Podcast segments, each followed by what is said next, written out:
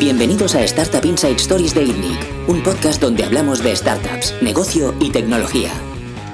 Bienvenidos una semana más al podcast de ITNIC. Yo soy Bernat Ferrero y esta semana estoy con Jordi Ver. ¿Qué tal, Jordi? Hola, ¿qué tal, Bernat? ¿Cómo estás? Un placer estar con, contigo hoy. Jordi es fundador de Habitísimo, que es uno de los grandes proyectos y grandes exits eh, de España, eh, especialmente en, la categoría de marketplaces, que es, complicada, em, y que, bueno, consiguió crecer de una forma muy eficiente también, como el caso de Javier Arroyo en la semana pasada. Em, eh, y, bueno, y consiguió llevar la compañía a la, venta ¿no? y vender a una, empresa cotizada británica. Una experiencia realmente interesante que espero que, que compartas hoy con nosotros. Eh, Jordi y yo nos conocimos en estas colonias de Barcelona que nos, que nos financió Caixa Capital Risk, mm. eh, que era un, un, MBA de una semana eh, con los premios de emprendedor 21. y la verdad es que yo no sé cuál fue tu experiencia, la mía es, a mí me encantó. No, yo creo que estuvo muy bien, ¿no? Ahí estuvimos porque habíamos ganado, ¿no? Cada uno en su provincia, ¿no? Si no recuerdo mal, algo así, como el Emprendedor 21 eh, del 2014, me parece.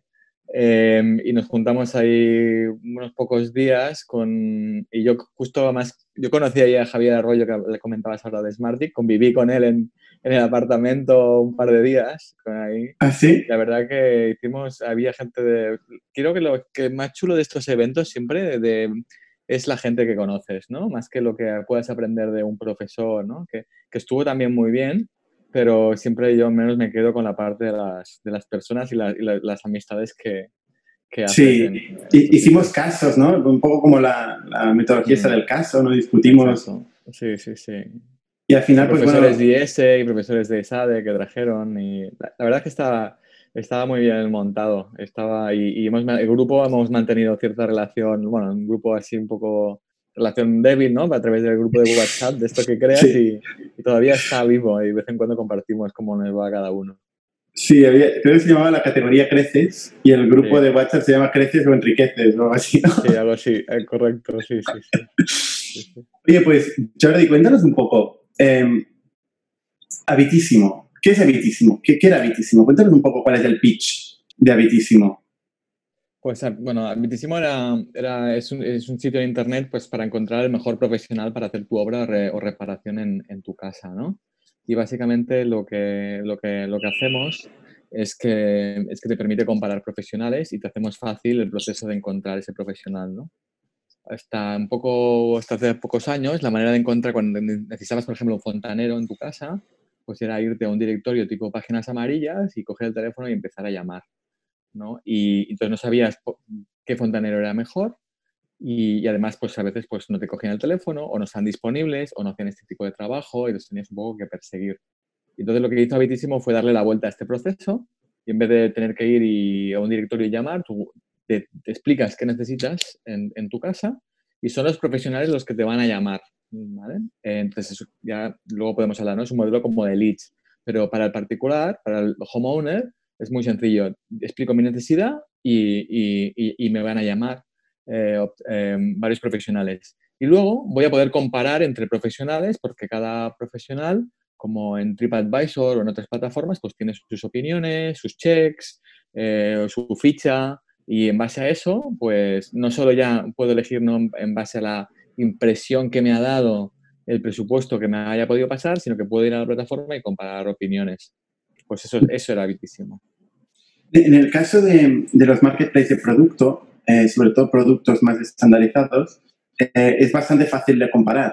Pero en, los marketplaces de servicios eh, resulta complicado valorar un presupuesto sin ver la obra, comparar un profesional con otro, ¿no?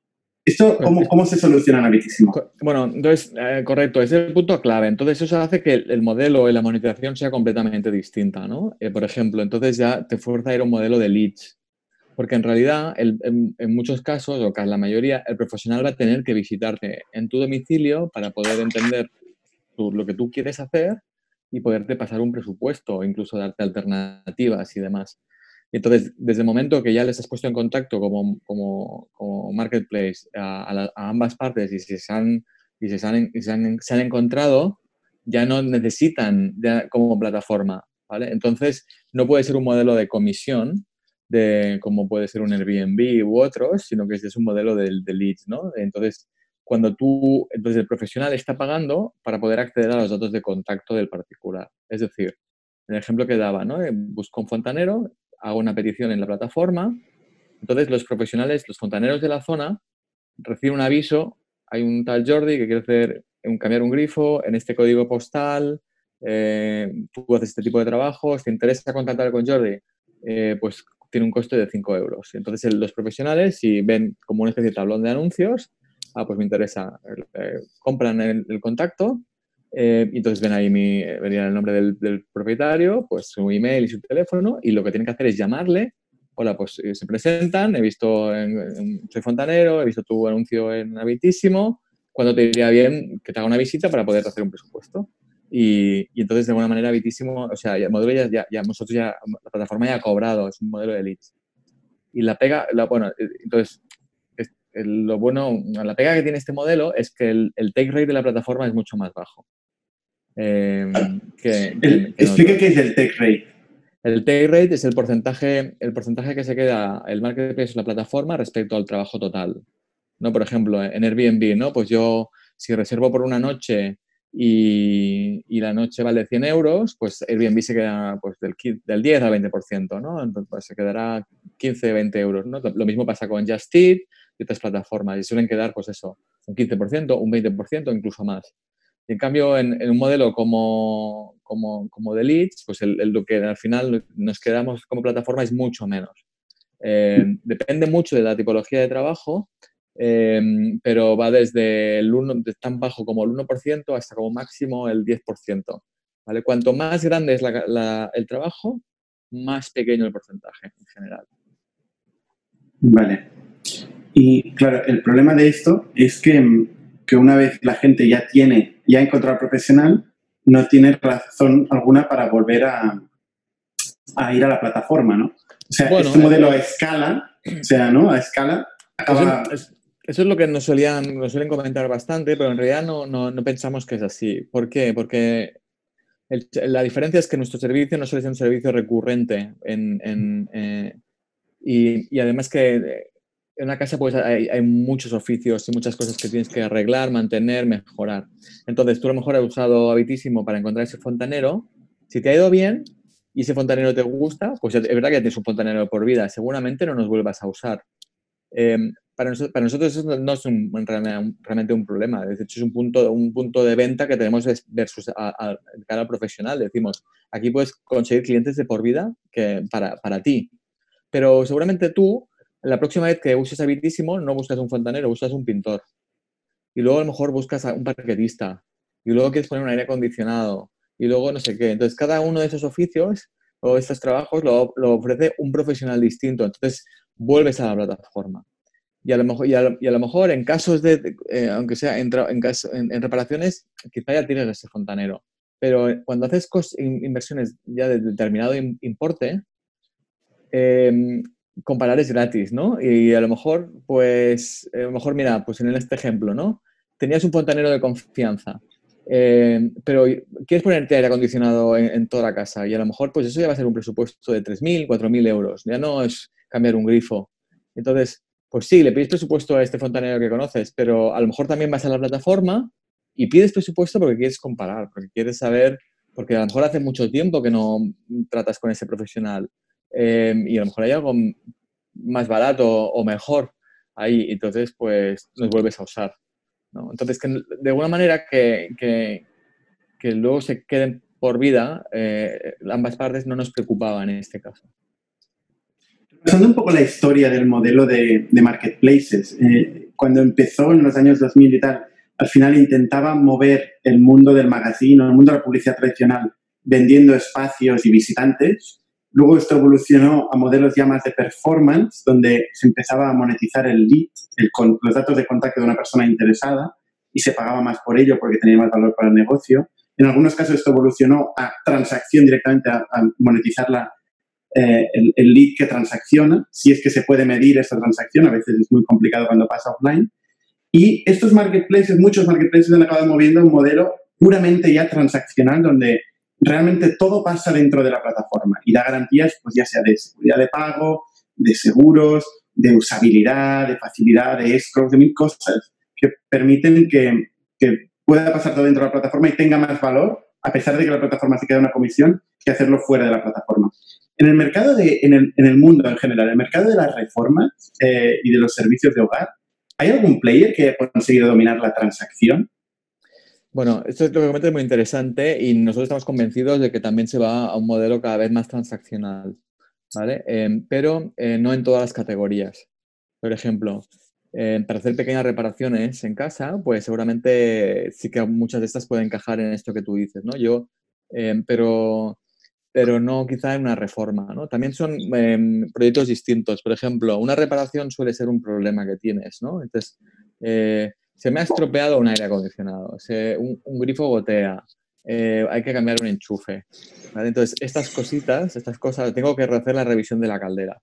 Estas cosas sí que son más estandarizables y, es, un, es un incordio, ¿no? Es algo que tienes que hacer, pero que no te... Entonces, ahí cada vez más aquí sí que hay modelos más transaccionales.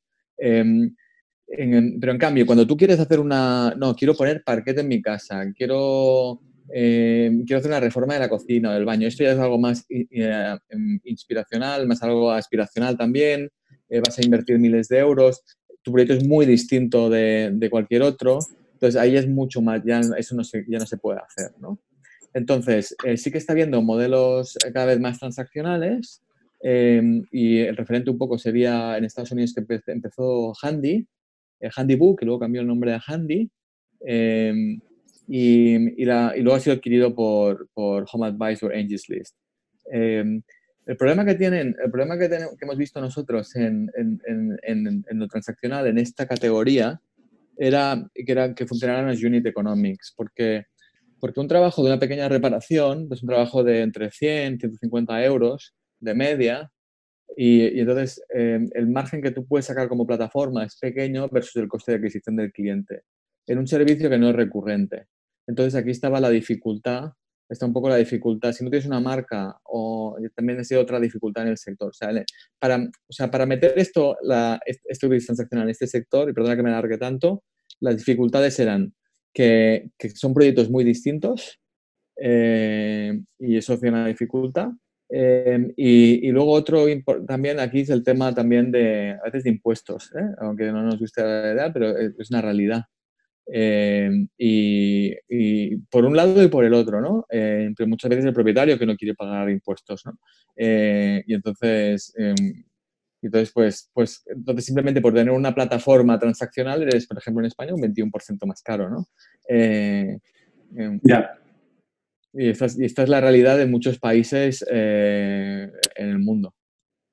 Pero bueno, pero, está, pero cada vez está entrando más porque también los hábitos de la gente cambian es súper conveniente, ya no tienes que pagar en cash, pagas directamente con la app, está todo automatizado, es, es muy cómodo, es muy fácil, ¿no? Puedes, no, puedes agendar incluso a través de la plataforma, no, yo quiero ver jueves, hasta ahora, tal, es, es, es, un proceso muy, mucho mejor. Pero agendar pagando un 21% más comisión, eh, claro que, que, cuesta, es, una, fricción. O sea, tiene, tiene que añadir mucho, mucho valor la plataforma para, para, que la gente pague por ello, ¿no? Eso es un poco lo que pasó, lo que pasó con la música, por ejemplo. ¿eh? O sea, en el caso de Spotify es un caso curioso, donde en, en Suecia, eh, si no recuerdo mal, donde empezó, eh, tenía, o sea, el fundador de Spotify, em, había un 90 y pico por ciento de piratería. Y, y consiguió implantar, revertir completamente el hábito de uso de la gente, pues mediante usabilidad, facilidad de uso y tal, y lo mismo pasa con Netflix, ¿no? Eh, la gente prefiere pagar y tener fácil eh, servicio. Lo que pasa es que esto que puede pasar en el B2C, igual es más emocional y tal, en el B2B, eh, para los negocios que viven de ello, pues es más difícil, más racional todo, ¿no? pero bueno, em, seguro que, que hay, hay, margen para innovación en este, en este espacio. De hecho, veo que siguen apareciendo startups de reformas en España, eh, en aceleradoras varias, ¿no? Bueno, porque hay modelos, hay muy modelos interesantes, ¿no? También está viendo modelos también incluso en la reforma.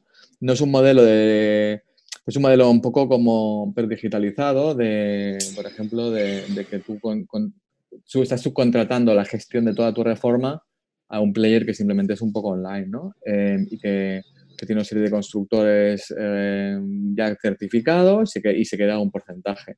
Pero eso ha pasado toda la vida, ¿no? Por ejemplo, cuando contratas a un arquitecto, también el modelo que suele haber es que tiene el, arquitecto se queda, sus honorarios son un porcentaje del, volumen total de la obra, ¿no?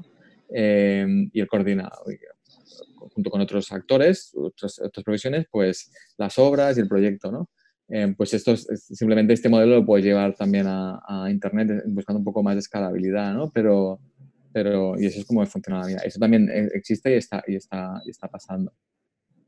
¿Tú qué, porcentaje del mercado dirías que se ha pasado a la digitalización, a, captar clientes a través de Internet o a gestionar todas sus transacciones a través de Internet?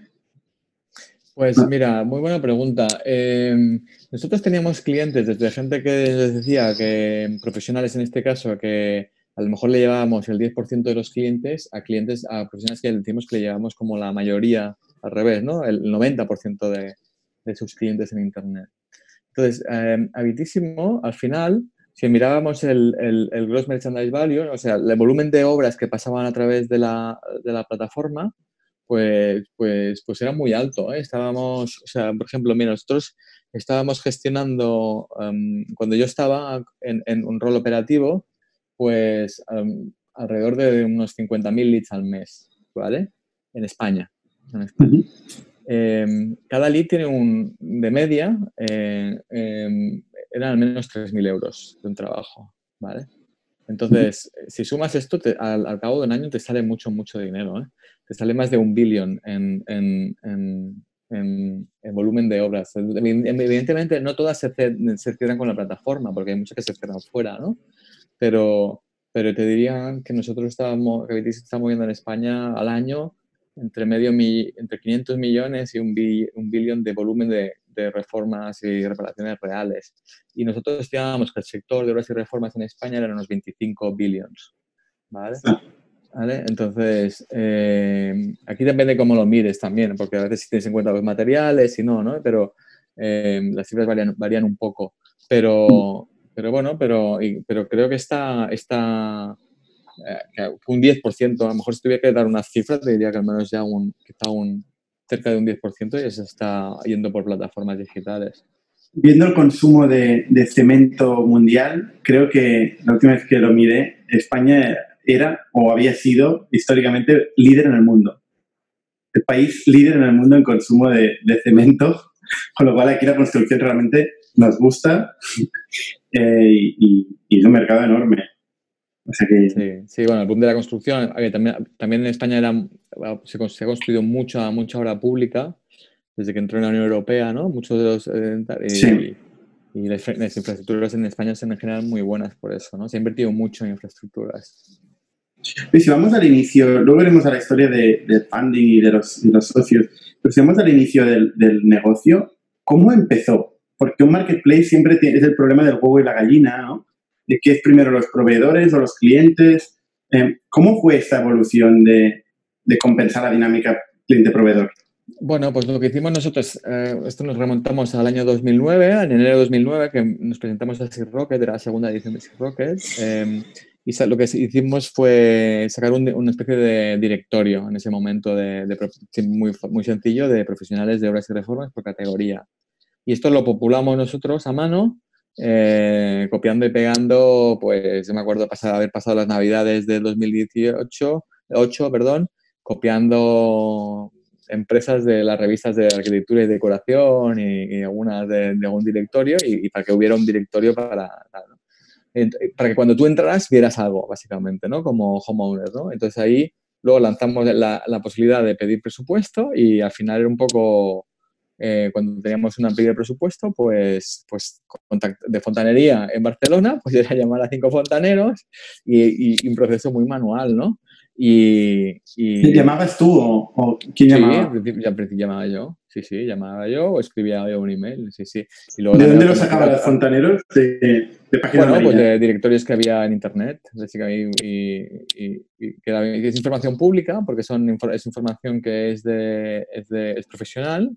¿Vale? Y entonces, pues ahí pues teníamos y esos directorios y les invitábamos a formar parte de la plataforma. Básicamente les llamamos, hemos lanzado este servicio, estamos ofreciendo esto y, y, si había algún lead, ahora es el momento, si entras ahora tenemos estos leads disponibles para ti, al principio eran gratis y es la manera de, de, de arrancar, ¿no? Y la, yo creo que la, en un marketplace, o sea, la clave es, eh, es, o sea, es, tener mucha disciplina eh, y foco en, en, geográfico y por categorías, ¿vale? Nosotros no tuvimos tanta disciplina, ¿no? Pero lo ideal es, pues, empiezas en una única zona geográfica eh, y en una categoría, ¿no? Y cuando, cuando consigue la liquidez, ¿no? Cuando ya está funcionando el marketplace, pues, pues abres otra geografía o abres otra categoría, ¿no? Eh, nosotros no lanzamos, lanzamos toda España a la vez. Pero es verdad que luego el foco que pusimos en marketing es, eh, fue por ciudades, ¿no? Pues, o, pues ahora, o, por categorías. Entonces, eh, y nos centrábamos solo, invertíamos donde, donde los unit economics funcionaban, donde era rentable. Entonces, aunque sea un marketplace donde tú podías pedir presupuesto en cualquier sitio, incluso en algún pueblo perdido, lo que pasaba en esos casos a lo mejor podía pasar es que como, más, como, lo peor que te podía pasar es que no te diéramos servicio. Entonces decíamos, mira, no hemos encontrado a nadie o no hay ningún profesional disponible. Pero eso también nos servía también para ver dónde había demanda y también para el SEO. Em, pero el foco lo hemos intentado siempre tener en determinadas ciudades y en, y en categorías, porque, es, porque al final es un negocio muy, muy local, ¿no? Aunque tú seas muy bueno, por ejemplo, en fontaneros en Barcelona, a lo mejor eres, no, eso no quiere decir que seas muy bueno en, en, en fontaneros en Madrid. Y eso es lo que diferencia este marketplace local versus otros, por ejemplo, como el travel, ¿no? En, el sector viajes, pues, claro, pues es distinto, porque estás, que a lo mejor tengas, porque tú vas a viajar a Roma o vas a viajar a Berlín, entonces, pues es, es distinto. Eh, en nuestro caso no, en nuestro caso es, es, es, hiperlocal, incluso dentro de una, mejor una, una, provincia, a lo mejor funcionamos muy bien en, en, una ciudad, pero una ciudad que está, en otra ciudad que está a 50 kilómetros ya no funcionamos bien. ¿no? Es, muy, muy, muy hiper, es hiperlocal. ¿Cómo escaló la parte de proveedores? Tú dices que abristeis toda España, entonces seguro que os pasaba pues, que tenéis un cliente de fontanería en Madrid y el fontanero en, en Barcelona, por ejemplo, ¿no?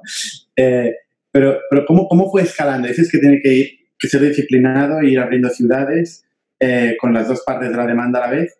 Eh, ¿Cómo fue el caso de Bitísimo? Porque esto siempre pasa, dice, eh, debería ser así y luego nosotros lo hemos hecho así. Bueno, entonces nosotros lo que hacíamos era, pues, invitábamos por, o sea, en ese momento, nos tenemos que remontar hace 10, 11 años, ¿vale? Era otro momento, eh, y, y enviamos muchos emails de invitación. Eh, algo que puedes automatizar, ¿no? De, de ¿Tenían emails los, los, los sí, fontaneros? Sí sí, sí, sí, tenían emails, sí, sí. Eh, entonces, el uso de, bueno, muchos emails. Luego también cuando tú empiezas a hacer publicidad, también AdWords, básicamente, ¿no? Pues cuando haces AdWords, pues los profesionales, aunque ese anuncio está dirigido a otro a los particulares, los propietarios de vivienda, los ven y acaban, y acaban, y acaban dan, registrándose también, ¿no? O sea, veíamos una relación entre cuando hacíamos paid, que también había un porcentaje de esos clics, de, tal, que eran de profesionales que se registraban en la plataforma. Eh, luego también había, hubo mucho, hay mucho boca a boca. Eh, por ejemplo, al, electricista que está usando tu plataforma le, fa, y le va bien, pues te recomienda al pintor o fontanero con el que suele trabajar. ¿vale? Y esto, esto nos trajo también mucho, eh, nos, ha traído volumen también, mucho volumen, ¿no? De alguna manera, esto serían las... Eh, y luego también en algún momento eh, empezamos a llamar por teléfono. Teníamos un proceso de call center, de call calling, en un funnel donde básicamente ya, ya teníamos bases de datos, donde no teníamos el email o, o a lo mejor queríamos validar el email, llamábamos a, al profesional, le preguntábamos si estaba en servicio, si estaría no queríamos venderle nada ahí, simplemente si quería, estaría interesado en recibir información y capturábamos, y entonces le pedíamos su email para enviar la información. Y entonces ya lo poníamos en el funnel. Eso ha sido otra manera, otra manera en la que hemos, hemos, hemos intentado crecer por ahí. Y luego, con el paso de los años, eh, han funcionado bien plataformas de social media como Facebook y tal para, para captar profesionales audiencias determinadas. O sea, ha sido y en cambio el email ya no tanto. O sea, ha sido, ha sido como una evolución. ¿no? También llegamos a hacer televisión en algún momento, eso también nos dio, eh, nos trajo algo de tráfico, o sea, hemos radio, o sea, hemos hecho un poco todos, todo este camino. Pero los siguientes inicios fue email y básicamente email y los petats. ¿Y, ¿Y, la parte de consumo, la parte de consumidores? La parte de consumo básicamente... Que es, B2C, entiendo, ¿no? Es, es B2C, consumidores B2C, y básicamente ha sido, ha sido SEO y SEM. Básicamente ha sido SEO y SEM. Entonces, este es un negocio donde tú buscas, o sea, necesitas un electricista, o un pintor o un fontanero, vas a Google. O sea, ¿qué haces normalmente? Bueno, primero es estar boca a boca, ¿no? Preguntas a tu madre o a tu vecino o a tus amigos. Pero si aparte de esto, o, si no conoces o no tienes eso, te vas a Google. Google es, ha, ha reemplazado las páginas amarillas de antes, ¿no? Vas a Google y pones pintor, eh, algo, eh, pintor en Barcelona o pintor en una, una, una geografía, ¿no? Y voy ahí, pues. Voy a poner, ¿verdad? entonces, pues, pintor. Entonces ahí, entonces ahí, pues hacer, hacer anuncios para, en, en Google Ads. Eh, para, para que cuando pase eso, pues que intentar aparecer nosotros. Sale el segundo, ¿eh? Buscando Pintor Barcelona, el segundo de pago, habitísimo. No, aquí, gracia.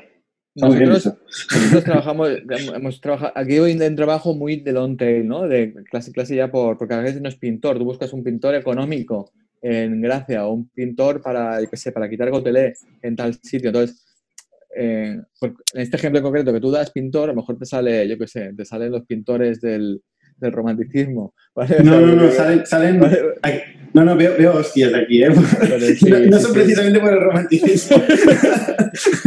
veo, veo, de hecho, a mis anuncios, veo un site pintorbarcelona.com, claro. eh, Wallapop, esto en SEO, ¿eh? ya no en paid. Eh, veo Wallapop, que está metido también ahí con la parte de servicios, la parte de productos. Eh, Pinturas Barcelona y Babitísimo. Esto en SEO en SEM está ahí el segundo. Y luego en SEO también es algo que hemos trabajado mucho. Trabajamos mucho el SEO eh, desde siempre en Habitísimo y, y, con muchos contenidos, ¿no? Y, tenemos una... Luego también el producto, un poco lo que me preguntas al principio, que es habitísimo, ¿no? Empezamos con, con, con, nuestra misión era ayudar a, nuestra misión es ayudar a una persona a que su casa sea mejor. Eh, y entonces eso no, es solo ayudarte a encontrar ese profesional, sino que el viaje empieza mucho antes, ¿no? Cuando tú quieres eh, a lo mejor reformar tu casa, pues tienes, estás en una etapa de, buscar inspiración, de, ver, pensar. Eh, entonces ahí pues tenemos millones de fotos, hemos hecho y hemos, hemos invertido invertimos mucho en contenidos, con consejos, eh, y, de hecho la newsletter de Habitísimo, en general la gente dice que es, que es, que es, muy buena, ¿no? Em, y, una vez, a veces eh, ya sabes más o menos lo que quieres, luego tienes preguntas de, a veces, de cómo, cuánto te costará algo, o si es mejor este material o el otro, o cómo podría solucionar. Y hay un foro también que es bastante popular, que esa sería como la segunda etapa, o, o, aquí incluso de, empezar a, a, buscar precios, ¿no? Pues mira, una reforma de cuesta de cocina te va a costar entre tanto y tanto. Y esta sería como la segunda etapa en el funnel. Y al final ya te vas a, ya, ya, mira, ya sé lo que quiero, em, ya tengo el presupuesto y ahora necesito un profesional que lo ejecute. ¿Vale? Entonces, em, intentamos acompañar al, propietario de una vivienda en todo este, en todo este viaje. Y luego, sobre todo, que ese contenido em, es algo interesante que contar, ¿no? con lo que podemos estar en contacto cada semana con, con nuestros usuarios, ¿no? Porque si no, si no, sería muy... Si cada semana estuviera enviando un email, pide presupuesto para cambiar tu grifo, te darías de baja muy rápido. Pero yo te puedo contar muchas cosas eh, muy interesantes de, de, de, cosas que pasen alrededor de tu casa, ¿no? Que es un sitio muy especial para cada uno de nosotros. Eh, y ahí, y esto es lo que hacemos, para que cuando tú tengas esa, esa, necesidad, cuando ya quieras buscar a un profesional, pues te acuerdes de nosotros y, no, y uses Habitísimo. Esto que estás diciendo es súper interesante y es clave. O sea, competir e intentar competir solo en el, en el momento de la transacción es muy difícil, porque está es, es, muy competitivo, está todo el mundo comprando la misma keyword y esto va subiendo los precios. Pero los negocios que son capaces de irse para atrás eh, en el momento que todavía incluso igual ni saben que quieren reformar la cocina, sino que están buscando inspiración ser capaz de estar ahí en aquellos momentos del funnel donde, donde la persona se está inspirando, es lo que realmente consigue marca, consigue top of mind y consigue ser competitivo luego cuando te vas a competir en la transacción con los otros competidores. ¿eh? creo que esto es lo que Habitísimo ha hecho muy bien, como IKEA hace muy bien. ¿no? IKEA al final es un estilo, te vende un estilo de vida, ya ni siquiera te vende una lámpara. ¿no? Eh, la gente abre IKEA para, para escoger pues, qué tipo de, un tipo de vida. Y luego IKEA lo tiene todo. Em, te iba a preguntar, ahora, ahora me, he quedado, me he en blanco. Ah, sí. Eh, ¿qué, ¿Cómo se diferenció eh, a lo largo del, tiempo? ¿no? Porque vi, encontré por, por ahí en, en, la prensa que, que creció en 2012 1,1 millones de euros, en 2013 2,9 millones de euros en ventas, en 2014 5,1, en 2015 7,5. ¿Esos números son ciertos? Sí, no me acuerdo exactamente el año, pero sí, son, esas son estas cifras, sí. ¿Cómo siguió creciendo desde 2015? Bueno, o sea, la información yo desgraciadamente no te la puedo compartir, porque no es pública, pero Habitísimo está por encima de los 10 millones de euros de facturación en estos momentos. ya ha seguido, el ritmo de crecimiento no ha, subido, no ha, sido, no, ha sido tan alto como cada año es un poco eh, inferior, pero así hemos seguido, ha seguido creciendo el proyecto, ha seguido creciendo año tras año. Una vez vendida, eh, porque bueno, spoiler, la compañía se vendió, ahora, te lo preguntaré, eh, pero una vez vendida se creció a menos ritmo. Eso pasa mucho, ¿eh? Por cierto. Sí, sí, pero bueno, creció a menos ritmo porque también cambia un poco las prioridades, ¿no? Por ejemplo, nuestro foco, yo creo que son cada, las compañías atraviesan distintos momentos, ¿no? Eh, también en función de la estrategia. Nosotros éramos una compañía eh, financiada por Business Angels y capital, riesgo, donde lo que primaba era el crecimiento, pero en nuestro caso no era el crecimiento a cualquier coste, era un crecimiento de alguna manera, entre comillas, sano, controlado, porque nosotros estábamos en, break-even, eh, todo, lo reinvertíamos a, crecimiento. Eh, y cuando, y cuando, bueno, la compañía cambia, bueno, es adquirida por HomeServe y tiene otra, una estrategia que no, tan, no tan centrada en, crecimiento, sino, pues, por ejemplo, puede ser en, más rentabilidad o en una, serie, de cosas, ¿no? Entonces, pues ahí eh, el foco puede, puede cambiar ligeramente. Yo creo que eso no es bueno ni malo, simplemente que es una estrategia distinta. Entonces, volviendo a los años 2012, 2014, 2015, con ese supercrecimiento, eh, ¿qué hizo diferente a Bitísimo de los otros players? ¿Cuál fue, tú crees, el core, el hecho diferencial que hizo que Habitísimo creciera mucho más que los otros competidores que estaban intentando lo mismo que vosotros? Bueno, yo creo que fue, eso fue el, el modelo de negocio y, el equipo, de alguna manera, para resumirlo, ¿no? Al final, eh, todo es una combinación de, factores, pero creo que nosotros desde el principio apostamos por un modelo de negocio de, leads. Eh, no todo el mundo lo hacía así, porque hay gente que tenía como tarifas planas y demás. Creo que el modelo de leads fue el que escaló, el que ha permitido escalar más. Eh, nosotros, además, hacer un modelo de leads eh, en un marketplace como un habitísimo, donde hay muchas categorías, muchas geografías, eh, tiene cierta complejidad, eh, porque estamos hablando de, solo en España hay 5.000 municipios por 100 categorías, la combinación de, de, grupos de anuncios, de campañas, de keywords, y pues hacer esto a escala tiene, tiene cierta dificultad. Nosotros además añadimos, nos internacionalizamos, ¿no? Entonces también el hecho de abrir países también añadió crecimiento a, a, la cifra de negocio, ¿no? ¿Qué países abrió? Pues nosotros, fuimos a, empezamos con Italia y luego a Brasil, que fue por este orden, y luego hemos hecho toda América Latina principalmente. O sea, y ahora estamos presentes en el sur de Europa, sería España, Italia y Portugal, y cinco países en, en América Latina, México, Colombia, Chile, Argentina, eh, Perú y Brasil. Eh, creo que no me he dejado ninguno. ¿Y con qué split de ventas? entonces, al final España representa el, el, el 50% aproximado de las ventas totales. Em, entonces, volviendo un poco a tu pregunta, ¿no? Pues la clave, la clave fue el modelo de negocio em, em, luego, y luego la ejecución que hizo el equipo. ¿no? Yo creo que en la Vitísimo hemos tenido la suerte de, de, montar un, un, equipo con mucho talento. y desde mis socios cofundadores, que he tenido la fortuna de, de encontrarlos y, y, aguantarme a mí durante estos años. Os habéis aguantado, ¿no? Sin los socios, sin problemas, no habéis tenido problemas. bueno, como, como, en todas relaciones, pues tenemos nuestras, nuestros días buenos y malos, ¿no?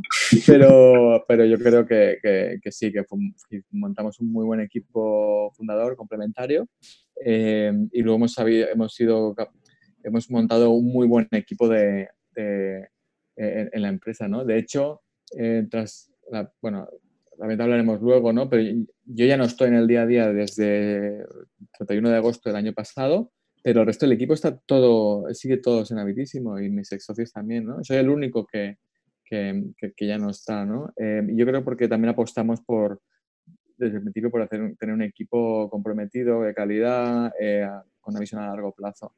Y entonces, pues, pues eso nos ha permitido estar donde está. Al final, el mérito de Habitísimo es el mérito del equipo, ¿no? Eh, construido. Y hablando del equipo, en Mallorca, estáis en Mallorca, ¿no? Estamos en Mallorca, sí. ¿Cómo es emprender en, en Mallorca, en una isla? Eh, ¿Cómo es encontrar talento ahí? ¿Cómo, es el pues, ecosistema profesional y pues, emprendedor? Bueno, es una pregunta que nos hacen mucho, nos hacían mucho y yo, y yo creo que es, igual que, que, cualquier otro sitio. A ver, no es, no es un hub como Madrid o Barcelona o una gran ciudad europea, ni mucho menos, para lo bueno y para lo malo. Eh, a ver, Mallorca, em, la idea que todo el mundo tiene de Mallorca es esto, ¿no? Se imaginan las playas o, la, Serra de Tramuntana, exacto, ¿no? Em, pero al final Mallorca es una isla, o sea, la comunidad que tiene casi un millón de habitantes, o una muy buena masa, ya suficiente masa crítica, eh, tiene empresas muy grandes en el mundo de la hostelería y el turismo, eh, de, los líderes en, el mundo. Eh, entonces, aquí se ha construido, hay mucho talento también en la parte digital eh, relacionado con, el travel. ¿no? Y luego tiene también una universidad, por ejemplo, hay una, una escuela, de, una universidad, bueno, la carrera de informática, o sea que hay talento. Aquí hay talento em, y es un sitio cosmopolita, porque creo que es el 25% incluso de la población que reside aquí eh, ha nacido, es de otro sitio, realmente es un sitio cosmopolita y Mallorca es una ciudad muy bien conectada. Creo que era la isla, ahora no, ahora estamos aislados con el coronavirus, pero era, es, es, era la isla, una de las islas mejor conectadas en, en el mundo por aire, ¿no? En, en, verano es el tercer aeropuerto de, o sea, es el tercer aeropuerto de España, Mallorca, después de Madrid y Barcelona. Entonces, estamos en un sitio donde hay talento eh, y no tenemos que competir por ese talento de forma tan bestial como en un Madrid o un Barcelona, donde la startup de turno levanta mucho dinero, y a lo mejor pues, pues tienen que contratar mucho, mucho eh, mucha gente, ¿no? Y ¿Qué, porcentaje de vuestra plantilla es de Mallorca? La mayoría, o sea, la mayoría ¿Ah, excepto el equipo, eh, eh, bueno, o sea, no te sabría decir en el equipo español, o sea, pero en general son gente que está viviendo en Mallorca, o sea, nosotros en general, hasta hace poco, no, no teníamos que, o no era gente que, que, venía a la isla porque, porque nosotros le contratábamos, sino que era gente que estaba en la isla eh, viviendo y que simplemente le contratamos nosotros. Y eso es válido también para los brasileños, para los italianos, para los latinoamericanos y los españoles, ¿no? Teletrabajo no, no hacíais. Sí, ahora sí. No, no, ya hacíamos, ya hacíamos. Ah, nosotros, Habitísimo fue una, éramos una empresa de, cultura de, de, estar en la oficina, pero también porque, porque a propósito queríamos, o sea, queríamos estar juntos porque pensábamos que, que pasan cosas muy chulas también cuando estás junto, ¿no? Pero, pero llegó un momento que, que, también dijimos, bueno, pero nos estamos perdiendo oportunidades y también, y también la gente nos pedía eh, trabajo remoto. Entonces ya, eh, ya, ya, introdujimos el trabajo remoto hace, desde hace un par de años, un año. Eh, empezamos a introducirlo de forma progresiva, porque creo que la, aquí hay, o sea, mi opinión era que tú cuando montas una compañía, si de cero empiezas con trabajo remoto, es una cosa, y si empiezas con trabajo presencial, digamos, son dos culturas, dos formas de trabajar distintas. Creo que la dificultad es que cuando en una, una compañía que tú tienes, estás acostumbrado a trabajar en la oficina, en, es el trabajo remoto, hay que ir con cuidado para las personas que están en remoto, porque si no cambias algunos procesos o forma de trabajar, esas personas pueden quedar un poco, sentir un poco excluidas, ¿no? Porque tú a lo mejor si estás acostumbrado a comentarle algo al, al, del, al, al del escritorio de al lado, si eso no lo documentas, el que está en remoto no se entera. Entonces, creo que al final la dificultad está ahí. ¿eh? No, no, no es, básicamente era que algunas cosas funcionaran, a, o sea, que funcionaran así. Entonces, empezamos a introducir el trabajo remoto de forma, pues, un día, dos días a la semana y de forma controlada. Y, y, y, lo que ha pasado, y entonces cuando ha pasado esto, por ejemplo, el coronavirus, lo que ha permitido a Bitísimo es que ya, ya tenía ya tenía metodologías y hábitos de, trabajo en remoto. Entonces, evidentemente ha sido, ahora se ha pasado toda la, toda la plantilla en remoto. Eso, eso no es algo que yo haya gestionado, es algo que ha gestionado pues la CEO actual y la que es Sarah Harmon y el equipo actual. Y, yo de un poco de la barrera, pero creo que lo han hecho de forma espectacular, ¿no? Y el equipo, ¿no? Y cómo de, un día para otro todo el equipo remoto y funcionando con la misma o superior productividad de antes. Pero creo es porque, porque ya estaban sentadas las bases de, de, el trabajo ya estaba hecho. Jordi, ¿tú eres de Mallorca? ¿Tú naciste en Mallorca? No, yo no, yo no soy de Mallorca. No, no, no. Yo, yo acabé aquí por, por amor, porque mi mujer es mallorquina. Entonces, eh, ¿Ah, sí? Nos mudamos aquí. Sí, sí, sí. ¿Tú de dónde eres originalmente? Pues yo soy, eh, soy de Andorra y de Barcelona. tengo familia en Andorra, mi madre es andorrana soy Andorra, y, y, mi padre de Barcelona. Entonces yo, he ah, estado viviendo siempre entre Barcelona y Andorra y, y luego he acabado en, en, en Mallorca por, por, por, temas personales porque mi mujer es...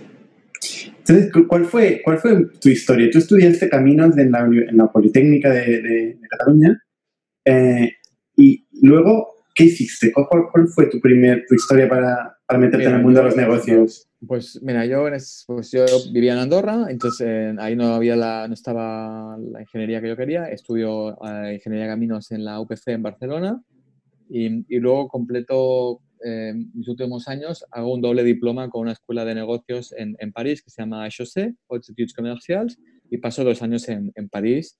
Eh, y, y, entonces consigo también la licenciatura en ADE. ¿no? Eh, y ahí me especialicé en, en, realidad en emprendimiento, hice una especialidad en entrepreneurship. Entonces yo vuelvo a España cuando acabo, acabo soy ingeniero y licenciado en ADE Em, y, había intentado montar un proyecto, pero no en Andorra, pero no, no llegué a arrancarlo. Entonces lo que decido es coger experiencia. A mí me gustaba la ingeniería y entré a trabajar en la construcción. Entré a trabajar en una constructora, en ACS, que luego pasó a llamarse Dragados, y trabajaba en, edificación como ingeniero. Em, estoy ahí un, año y pico, un par de años, y consigo una beca Fulbright para irme a Estados Unidos. Y me voy a MIT y paso un año en MIT. Eh, y ahí me especializo en IT y, hago también cosas de entrepreneurship. Y al volver ya a Barcelona de nuevo, eh, estaba viviendo en Barcelona, eh, ya con mi, mi, pareja, que es mi mujer, mi mujer y ahí emprendí ya, tenía claro que quería emprender y, acabé emprendiendo con Grupo Intercom, donde estuve entre dos y tres años y luego monté Habitísimo. y en Habitísimo, ya fue Mallorca. Esa ha sido es mi historia resumida. ¿Cómo fue lo del grupo Intercom? Eh, ¿Tres años? Sí, con pues ¿no? es, muy curioso porque yo vuelvo de MIT, estoy entonces quiero, tengo claro que quiero emprender y me dedico entonces a, tenía exploro ideas y empiezo a ver con quién, quién, con quién podría de quién podría levantar dinero, empecé a investigar. Fue muy curioso porque eh, cosas un poco del destino, ¿no? Porque me recuerdo haberme pasado toda una mañana, encuentro la página web de Grupo Intercom y me pasé toda la mañana como mirando lo que hacía esta gente y demás. Y llego a la conclusión de que, ostras, yo esta, esta gente tengo que contactarles y a ver si quieren eh, ayudarme en, mi proyecto. Eh, que no era Vitísimo, era otro, que es mi proyecto anterior, que fue Consumática. Y, y, y, entonces, bueno, era la hora de comer, me acuerdo, y, y, entonces cierro el navegador y digo, voy a ver si tengo algún correo. Y, y, justo y había recibido un email de Antonio González Barros que era el, el, el que, es el, que era el, fundador. El CEO fundador. O sea, fue muy curioso porque el día que, es, eh, el día que yo había estado dedicando tiempo y decidido que tengo que contactar a esta gente, miro, y justo por casualidades de la vida me contacta y me contacta porque había leído un post mío en un blog que yo tenía sobre el sector inmobiliario, le había parecido interesante y, y, y empezamos el contacto. Eh, entonces fue, Seguro que fue casualidad, o sea, no era un, un early retargeting. no, no. Pues, no sé, no sé, ¿no? Eh, yo creo que, yo ahí digo, pues mira, esto de aquí, el, no sé, llámalo como, como, no sé llama cómo llamarlo, pero entonces... ¿Y Antonio, Antonio te, propone o, tú le propones a él cómo funciona? Yo había puesto un post donde hablaba del, de, tenía una, donde comenté una idea del sector inmobiliario de hacer un, un portal donde donde que fuera de particular a particular, lo que estamos viendo un poco ahora, ¿no? o sea, para mí no tenía sentido, no tiene sentido que en el sector inmobiliario eh, los fees que se quedan eh, los brokers, ¿no? Para el poco valor que, en mi opinión, aportan algunos, ¿no? Eh, digo, porque esto, Internet, porque no te permite, yo pongo un anuncio y alguien tal, y simplemente un marketplace que, que ponga los elementos un poco de confianza de ahí, ¿no? Un abogado o tal, que te asesore ambas partes, modelos de contrato y, y, ahorrarte ese 5% de comisión, ¿no? Eh, eso lo escribía, pues eso era 2005. Eh, y, Qué fuerte que siga funcionando así, ¿eh? Sí, funcionando así. Y bueno, ahora están habiendo otros modelos que están ya rompiendo de alguna manera esto, ¿no? Eh, como dos, o sea, con... Y, entonces me, ellos tenían, porque tenían ahí mi construcción, no, ¿qué tenían ahí? Lo del terreno, no me acuerdo, mi parcela.com y tenían algunas cosas en, en, negocios clasificados y me contacta por eso, que me pareció interesante. Entonces yo le respondo y quedamos, pero digo, pero mira, tengo otra, idea que no es esta la que, que, has leído, es otra cosa. Y, entonces pues, al final acabé montando otro proyecto en Intercom. ¿Y cómo acabó este proyecto? Bueno, em, el proyecto era, se llama, se llama está, está la web, se llama construmatica.com y quería ser un portal donde, que, que, centralizara toda la información eh, técnica para el sector de la construcción, arquitectura, ingeniería, construcción, pero em, para construcción más, más pesada, ¿no? Desde obra civil a edificación, no tanto, no tanto las reformas, ¿vale? Em, y al final era un portal que, que, agrupaba información. Había un directorio de empresas, mostramos una, un wiki que se llama Construpedia em, y una serie de una base de datos de precios, algo muy técnico del sector. Entonces, nos fuimos capaces de juntar mucha, mucha información de interés para el sector en un único lugar y, tuvimos mucho y crecimos mucho, mucho en tráfico. Eh, lo, que no, lo que no hicimos bien fue la parte de la monetización. ¿no? También fue la estrategia era un poco de vamos a crear la audiencia y luego monetizaremos.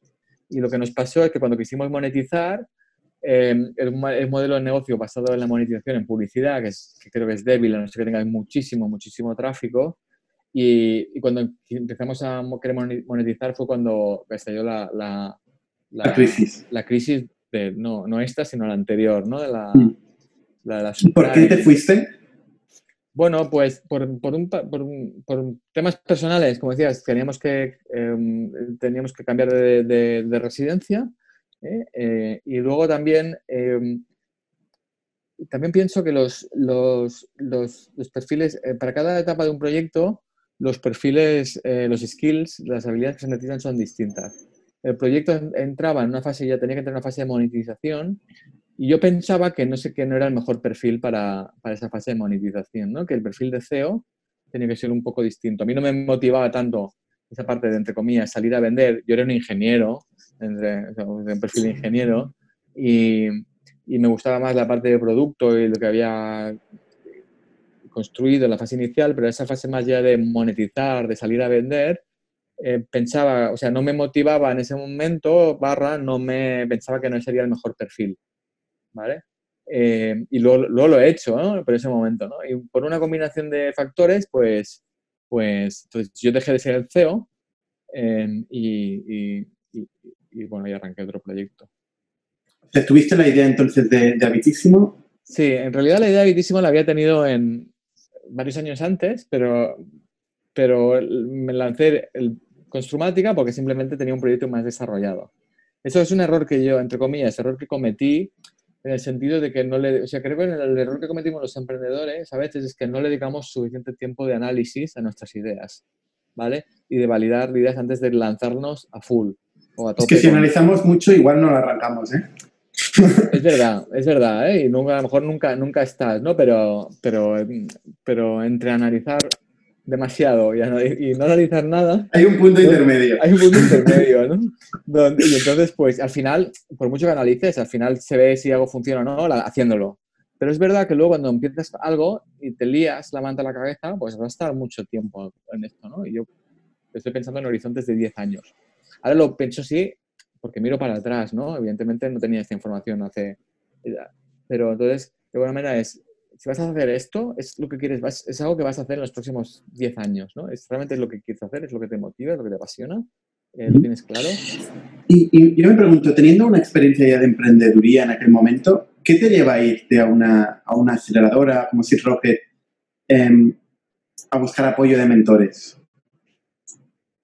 Mira, exacto. Nosotros en ese momento ya no éramos el perfil típico de incluso así Rocket, porque ya teníamos como cierto cierto track, ¿no? Eh, Hablas en plural porque, porque tenías los mismos socios de Sí, porque bueno, nosotros hemos sido, hemos sido tres socios cofundadores, em, pero, un, pero, pero uno de ellos, que es Javier, se incorporó unos meses más tarde, un año más tarde. Y en ese momento, cuando pasamos por Six Rocket, éramos Martín y yo. Martín era el, el programador, la parte más tech y yo la parte más de negocio. Vale. Luego incorporamos al año a Javier, que fue para la parte de ventas. ¿vale? Luego los roles han ido un poco cambiando, ¿no? Pero ese fue como el, equipo, el equipo fundador. Entonces, cuando Martín y yo nos presentamos a seguro que nos presentamos, a pesar de tener ya cierto track como emprendedores, eh, porque sí que le vemos más ventajas que inconvenientes. O sea, vemos que nos puede acelerar la fase de, si queremos levantar dinero, el levantar dinero y nos puede dar visibilidad y podemos aprender. Y, eso sí, o sea, al final no es tanto lo que tú puedas aprender en, en una semana, unos pocos días, en, en, en, una aceleradora, en incubadora, llámalo como quieras. Un poco como lo que comentábamos al principio, ¿no? Eh, con Emprendedor 21, cuando pasamos unos días juntos también, ¿no? Al final yo creo que tu misión como emprendedor es aprovechar esa oportunidad. O sea, ahí vas a conocer gente interesante que son tus compañeros, de los que puedes aprender, y te van a dar, eso te va a dar acceso también a, gente que ha, que ha estado ahí, donde tú vas a estar, que eran los mentores, ¿no? Y, entonces, al final, tu trabajo como emprendedor es llamar a todas esas puertas y, y, es algo que intentar aprender de ellos, ¿no? Entonces, entonces eso sí que nos lo dio Sir Rocket, ¿no?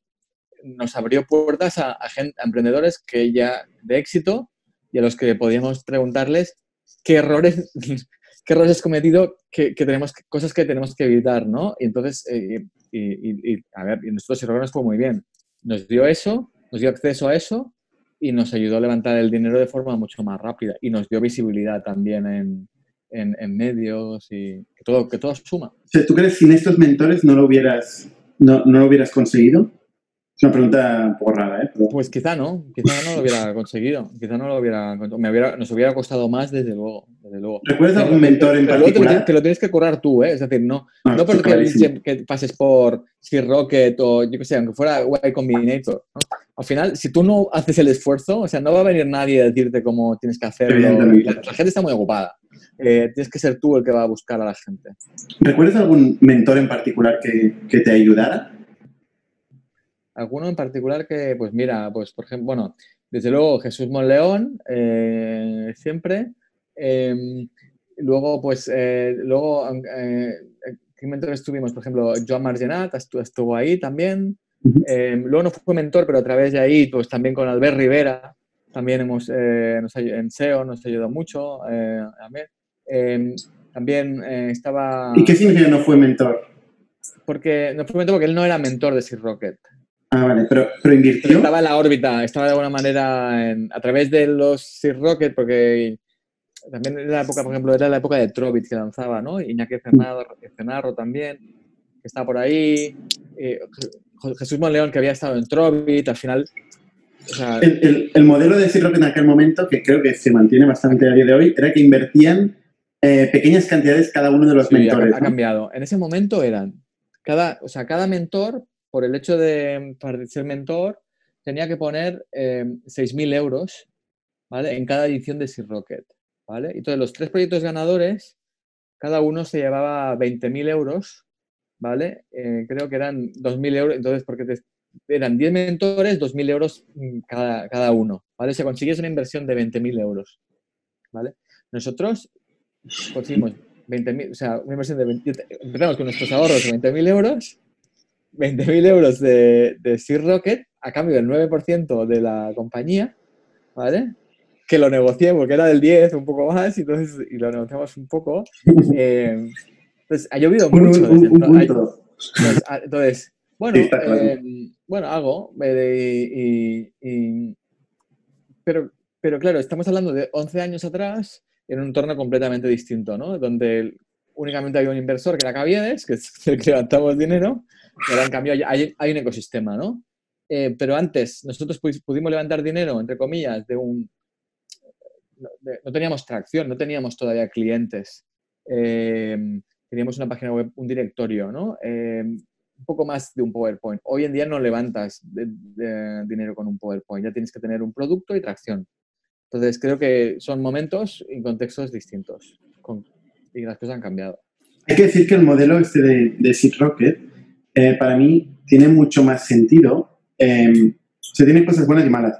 Yo creo que la buena es que, que, el mentor tiene skin in the game, porque por poco que invierta, está invirtiendo en la compañía cash suyo. ¿no? Entonces, cuando te da un consejo, te da un consejo teniendo ahí cash suyo metido, que es muy distinto de aconsejar. Los consejos sin, sin skin in the game son totalmente distintos. Y igual tiene como contrapartida, o la parte mala, que esto me lo dirás tú, que es, es un, eh, eh, genera un poco de gallinero, ¿no? Con tanta, tanta gente con skin in the game, aunque sea por un poco de inversión en tu cap table, en tu capital, ah, hace que todo el mundo tenga mucha opinión y diciéndote muchas cosas, ¿o no? el modelo ha cambiado, el modelo ya no es así. O sea, eso fue en ese momento y es verdad que nosotros ahí tuvimos 10 socios, ¿no? Y, que luego la, lo ideal habría sido hacer un vehículo, ¿no? Para agrupar a esos, eh, a esos mentores, ¿no? Ahora el modelo es distinto. Ahora tú creo que, tú, bueno, explicarán mejor ellos, pero cuando tú, o sea, cuando no, simplemente por el hecho de pasar no, no tienes una inversión automática, pero primero, pero luego eh, te pueden invertir si su fondo de inversión, que es for founders, pero hasta 100.000 euros, que son otras cifras muy distintas, y luego simplemente también se abre la inversión a mentores. Entonces ahí los mentores pueden invertir como business angels, y ya son otras cantidades. Entonces a lo mejor algunos mentores deciden invertir en tu proyecto y otros no.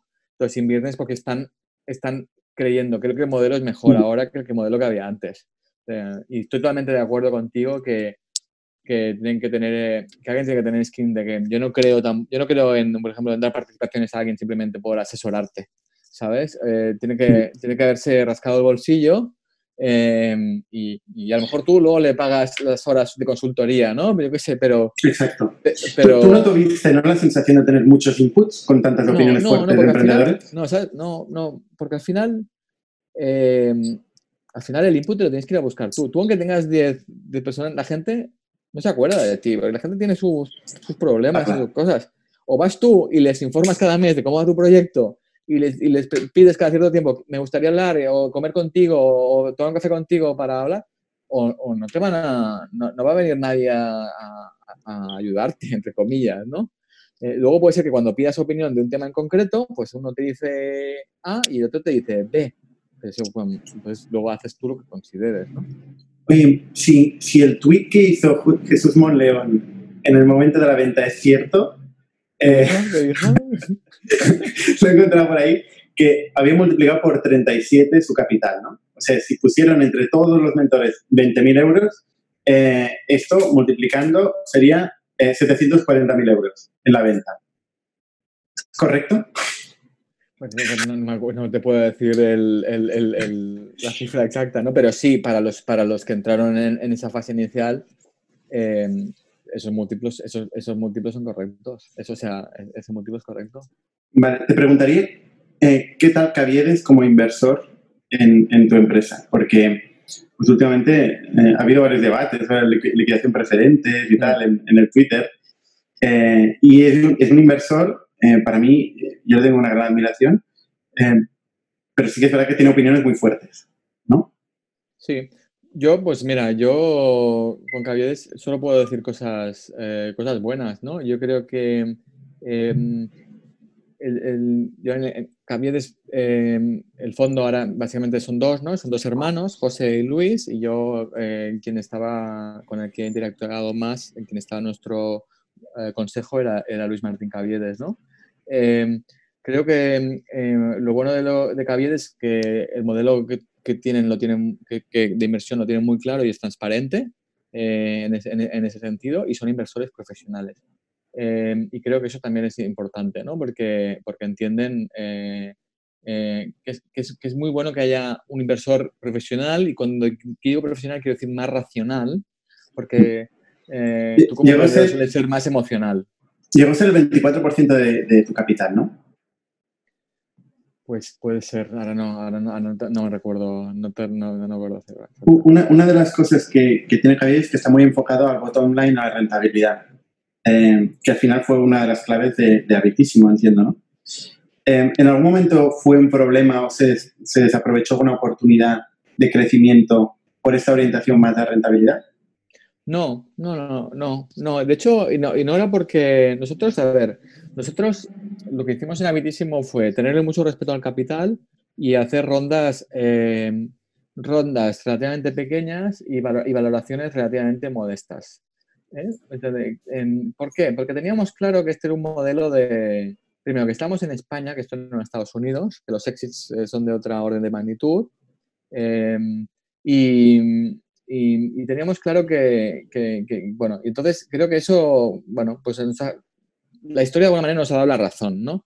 Porque creo que nuestra estrategia fue la adecuada en el momento adecuado. Quizá ahora es distinto, ¿no? Eh, a mí me gusta una frase también que lo dijo Nacho González Barros, ¿no? Hay dos tipos de emprendedores, los ronderos y los bootstraperos, ¿no? Entonces, de alguna manera, una vez, a ver, una vez tú decides, yo quiero eh, levantar capital de inversores, ¿qué modelo quieres?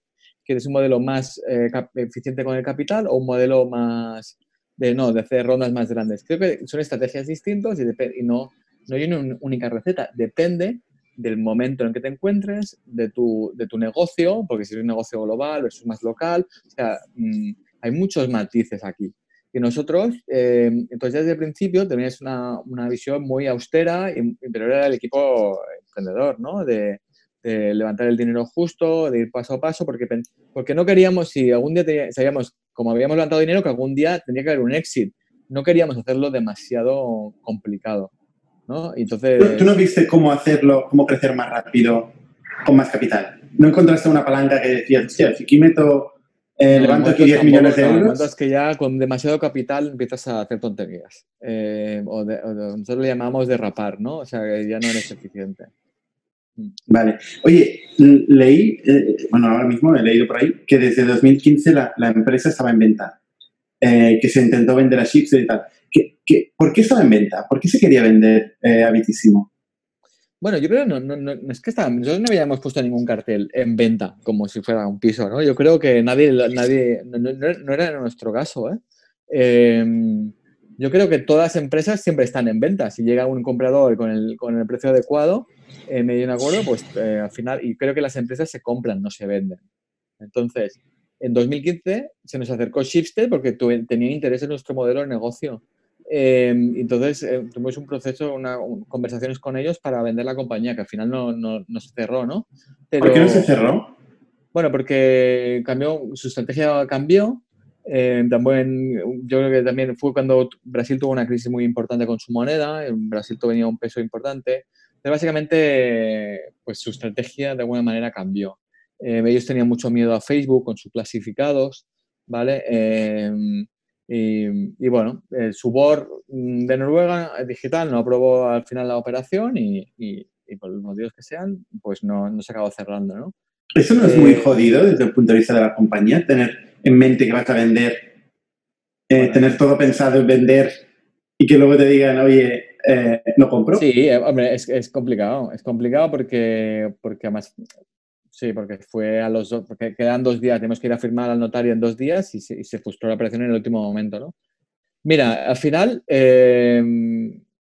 mala suerte, buena suerte, al final Mira, para nosotros eso al final es sobreponerte, es verdad, es, es, lo, que, lo que dicen, no está cerrado hasta que, como dicen, ¿no? Black is on the white y green is on the bank, ¿no? Eh, es así.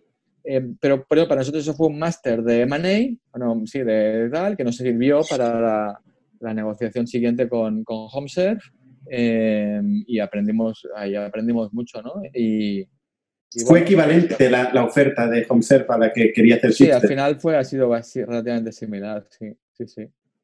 ¿Y cuál fue? Creo que está por ahí la cifra pública, ¿eh? pero...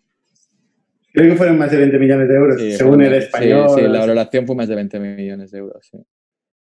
Pero vendisteis el 70%. Entonces, sí, la operación se hizo en dos etapas, eso es muy típico, ¿no? La, los, eh, HomeServe adquirió en enero de 2017 el 70% de la compañía eh, y todos los inversores salieron y los fundadores vendimos una parte de nuestras participaciones. Y luego, en verano de 2019, el año pasado se completó la operación y, compraron el, 30% restante. Em, entonces yo llegué ya de ser el CEO el, 31 de agosto. ¿Cómo estaba estructurado este deal? O sea, la parte que quedaba pendiente de compra, estaba dependiente, dependiendo de una serie de métricas del negocio, entiendo que sí. ¿Cómo, cómo se estructura esto?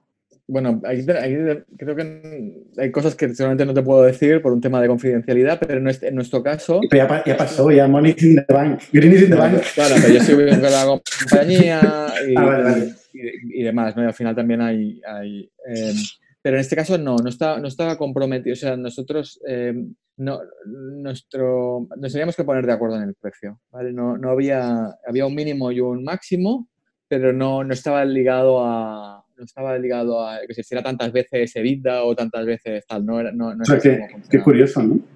Es raro, es raro. Normalmente no es así. Normalmente sí. ¿Y que está más cerca del máximo o del mínimo? Pues, eh, pues, hubiera, pues ha estado pues, un poco más cerca de, del, del, del, mínimo que del máximo. Ostras. Mm. Y oye, ¿cómo fue la, la, etapa? Nos estamos alargando un poco, pero es que vale la pena. ¿Cómo, ¿Cómo fue ser adquirido por una compañía cotizada inglesa? ¿Cómo cambió la dinámica de la compañía? Bueno, pues em, lo que cambia básicamente es que ya, tú ya no eres el, la compañía ya no, entre comillas, ya no es tuya, ya no, ya no, em, ya no ya no tienes tanta autonomía, ¿no? Ahora estás en un grupo más grande y de alguna manera pues la visión o la estrategia pues pasa a ser ya compartida, ¿vale?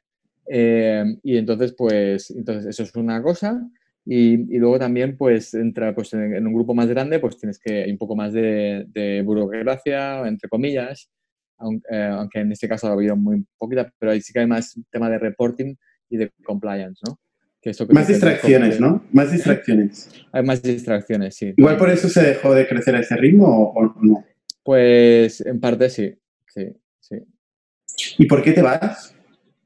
Bueno, eh, yo creo que dejo eh, de ser el CEO porque, eh, porque por un par, de, par de razones, básicamente. La primera, más importante, es que creo que ya no, era, no soy el mejor CEO para la etapa actual del proyecto. Eh, la misma que en Construmática. La misma razón que en no, Bueno, ahora este es un grupo distinto. Al final, yo, por ejemplo, yo aquí en Habitísimo sí que he hecho como todo el... He hecho las ventas, ¿no? Lo que no había hecho en Construmática. Sí que he hecho todos los... O sea, desde... No te diría por programar, pero desde hacer las, subir contenido, hacer soporte de usuario, las primeras ventas, a montar los primeros equipos y hacer un SEO de más de 200 personas, ¿no? Eh, pero cuando, 200 personas son actualmente habitísimo. Sí, son más de 200 personas, sí. Entonces, pero, pero yo soy emprendedor, entonces ahí ya esto era un negocio dentro de un grupo más corporativo, ¿no? Eh, bueno, un corporate. Y entonces ya mi perfil es distinto y a mí me gusta construir cosas, ¿no? Entonces a mí lo que... Entonces, pues, pues, em, entonces, ya que las habilidades que un CEO, que el CEO necesitaba en esta etapa del proyecto, que, eran distintas de las que yo tenía. Al final tú las puedes aprender y puedes hacer un esfuerzo para, como, has hecho, ¿no? Que te vas reinventando. Pero pues después de 10 años ya no tenía el mismo nivel de energía em, y, y, a mí me motiva más empezar algo de cero que, que, que llevar a al siguiente nivel, ¿no? Eh, y pensaba que otro CEO podía hacerlo mejor. Entonces, este es el motivo principal por el que yo dejo de ser, de, ser CEO, ¿no? Y es algo que pactamos eh, con HomeServe, ¿no? Y que de mutuo acuerdo, pues buscamos un, un, un reemplazo y creo que hemos tenido muchísima suerte, eh, la fortuna enorme de, de, encontrar la persona adecuada, que es Sara Harmon, y que es la que lidera ahora el proyecto en la siguiente etapa, ¿no? Pero es un poco, ¿no? A lo mejor el perfil que, te lleva un negocio de, de 0 a un millón, o de un millón a 10 millones, quizá no es la persona que te lo lleva de 10 a 100 millones, ¿no? Y de 100 a un billón, ¿no? Pues, eh, y a lo mejor hay casos que sí que lo hacen todo, ¿no? Pues en este caso yo pensaba que, que, no era la mejor persona. Fue una buena venta, ¿tú crees? Sí, sí, sí, yo creo que sí. sí, sí, Oye, ¿cuál es tu siguiente proyecto? Pues educación, educación online es lo que estoy... Ah, mira. Sí, es lo que como estaba. Smartic. Como Smartic, pero distinto. O sea, yo. Lo, a ver, yo lo que vi en Habitísimo es que es, vi el potencial de. O sea, yo, yo entiendo la, el, el, emprender o el ser empresario como una manera de solucionar problemas reales a la gente, ¿no? Y al final de montar empresas como una manera de, de aportar tu granito de arena a hacer que este mundo sea mejor. Eh, entonces, en Habitísimo vimos el, realmente el poder que tiene cuando le das herramientas a la gente en este caso los profesionales, cómo ellos crecen, ¿no? Y, teníamos muchos, era muy, era realmente, era, bueno, era una pasada cuando venía un profesional, te daba las gracias por haberle ayudado, a, bueno, haberle salvado el negocio, haberle ayudado a crecer, historias de éxito muy chulas. Entonces ahí vi que lo que veíamos también es que en el sector, pues muchos profesionales, pues a lo mejor son buenos en el oficio, pero son malos gestores de negocio, ¿no? Porque nunca han tenido la formación, pues en cómo llevar su, su marketing online, cómo gestionar equipos, ¿no? Y, de alguna manera eh, lo que está pensando es hacer eh, formación para profesiones eh, verticales blue collars, ¿no? Y, y, ahí lo que queremos hacer es, es una, lo, que estoy, lo que estoy analizando ahora, viendo un poco a, lo que contábamos antes, ¿no? pasa que lo bueno es que ha explotado todo para bueno, en este caso, toda, ahora no tendré que explicar que la formación online, si acabamos haciendo algo, ¿no? Todo el mundo lo entenderá, ¿no? Pero que hay una oportunidad en formación online para sectores de la economía que emplean a millones de personas, que son la gente que trabaja con las manos, que no trabaja delante de un ordenador.